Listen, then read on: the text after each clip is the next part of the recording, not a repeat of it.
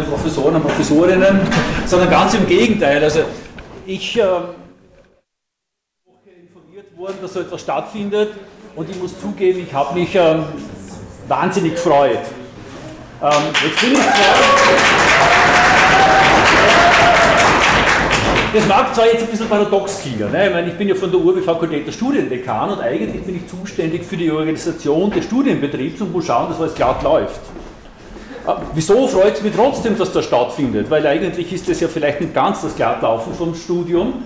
Ähm, ich interpretiere es sehr wohl als Glattlaufen vom Studium. Die Uni Graz ist eine Universität, die hat Klimaschutz, Climate Change Graz ganz groß geschrieben. Wir haben Spitzenforschung in Graz äh, wir haben einen Profilbereich, die Universität Graz ist da ganz vorne dabei. Wir haben Umweltsystemwissenschaften als Studium und wenn wir jetzt das alles in Graz haben und unsere Studierenden würden nicht reagieren und würden die Krise nicht erkennen, die uns drohende Krise, dann würden wir irgendwas ganz, ganz, ganz tragisch falsch machen. Das heißt, also ich erachte das jetzt, was da stattfindet, wirkliche Gratulation, ich erachte das als ein Qualitätszeichen der Forschung und der Lehre an der Universität Graz. Wieso ist das ein Qualitätszeichen? Es gibt eine Klimakrise. Wenn man glaubt, heutzutage noch in Städten, mitten in der Stadt, Tiefgaragen bauen zu müssen, dann verstehst du. Ich habe gehört, irgendwo ist es geplant. Ich weiß es ja gar nicht wo. Gell? Also, ich, meine, möchte gar niemanden angreifen. Aber ähm, das, darf, das darf um Himmels Willen nicht passieren. Das kann ja wohl nicht sein. Wir wissen, wir müssen uns ändern, wir brauchen eine Transition, wir wissen, wie schwierig es ist. Wir beschäftigen uns an unserem Institut auch sehr stark mit, mit Mobilität im ländlichen Raum. Das ist ja noch viel komplizierter. Aber in einer Stadt, Infrastruktur für Autos zu bauen. Und seien es auch E-Autos. E-Autos sind nicht die Lösung. Vergessen wir das Ganze. Die brauchen genauso viel Platz und die haben andere Probleme. Das heißt, diesen technischen, diesen technischen und damit verbunden dann ja auch diesen ökonomischen Lock-in. Da müssen wir ein bisschen weiter vorausdenken. Und ich bin froh, und das ist das, was ich vorher gesagt habe, ich bin froh, dass wir Studierende da haben, die das voraussehen, mitdenken. Ich glaube auch, dass wir sehr viele Akteure haben in Graz, dass wir eine Universität haben, die ja Klimaschutz groß schreibt. Und ich sehe auch, wir haben auf allen Ebenen der Universität Leute, die das sehr wohl erkennen. Ich glaube aber, ab und zu ist es vielleicht gut, wenn ein bisschen äh, so quasi ein Rückhalt auch da ist und nicht zu sagen, gewisser Druck auf von Studierendenseite. Und ich, ich, ich äh, glaube, dass sehr viele Akteure, die entscheiden können, wahrscheinlich auch wirklich froh sind, wenn sie merken, sie haben diesen Rückhalt.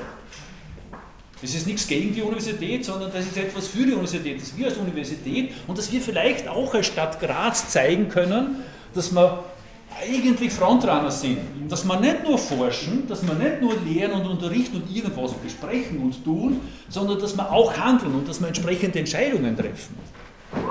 Weil die Frage, die Frage, die oft gestellt wird, also wenn es um Mobilität geht, also wir machen das in den Seminaren auch immer wieder, dass wir dann die Leute fragen, ja, mit welchen ähm, Verkehrsmitteln sind sie denn gekommen, wie sind sie angereist, haben sie das Flugzeug genommen, zu irgendwelchen Meetings international oder sind sie zum Arbeitsplatz oder zum Studium mit dem Auto gefahren. Es geht sehr oft gar nicht darum, äh, wie eine einzelne Person handelt, ich bin überhaupt kein Freund von diesem Consumer Blaming, sondern es geht sehr stark darum, welche Strukturen dafür verantwortlich sind, dass wir uns so verhalten, wie wir uns verhalten. Das ist die zentrale Frage. Und da geht es jetzt sehr stark jetzt um diesen institutionellen Locking. Welche Institutionen, welche Regeln welches Regelwerk, welche Struktur um uns herum ist dafür verantwortlich, dass wir genau so tun, wie wir tun, nämlich dass wir eigentlich ein, ein Problem im Bewusstsein haben, aber eigentlich überhaupt nicht reagieren können. Das heißt, bitte den Fokus auf System legen, den Fokus auf die Strukturen legen und schauen, wo sind denn gute Ansätze für solche Strukturänderungen. Wer, welch, wer hat welche Hebel in der Hand Und wann sind die richtigen Zeitfenster, um dagegen aufzustehen, dass Strukturen geschaffen werden, die uns weiter in diesem Carbon Locking belassen. Und Sie haben da zwei wunderbare Beispiele genannt. Parkplätze in der Innenstadt, Kurzstreckenflüge, die noch dazu von einer Universität, die Klimaschutz, Klimaforschung betreibt, finanziert werden. Die Universität Graz hat Carbon Management eingeführt. Die Universität hat ehrgeizige Ziele. Wir wollen unsere Klimabilanz deutlich verbessern. Graz äh, hat ja, redlich, redliche Absichten. Das, was noch fehlt, das ist der Druck, das auch umzusetzen. Ziele allein nutzen nichts. Wir haben so viele Ziele. Wir haben auf verschiedensten Ebenen diese Ziele.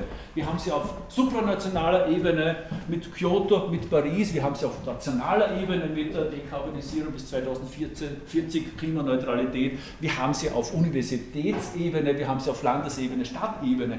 Aber von den Zielen können wir nichts abbeißen. Wir nicht, die nachkommenden Generationen nicht und der globale Süden nicht. Das heißt, wir müssen gut überlegen und den Druck aufbauen und aufrechterhalten. Also meine Bitte auch wirklich aufrechterhalten, ähm, dass ich sage, welche Strukturen wollen wir, dass nicht mehr geschaffen werden? Nämlich Strukturen, die klimaintensives, klimaintensives treibhausgasintensives Verhalten fördern. Wir wollen Strukturen haben, die uns das erleichtern, klimafreundlich zu leben.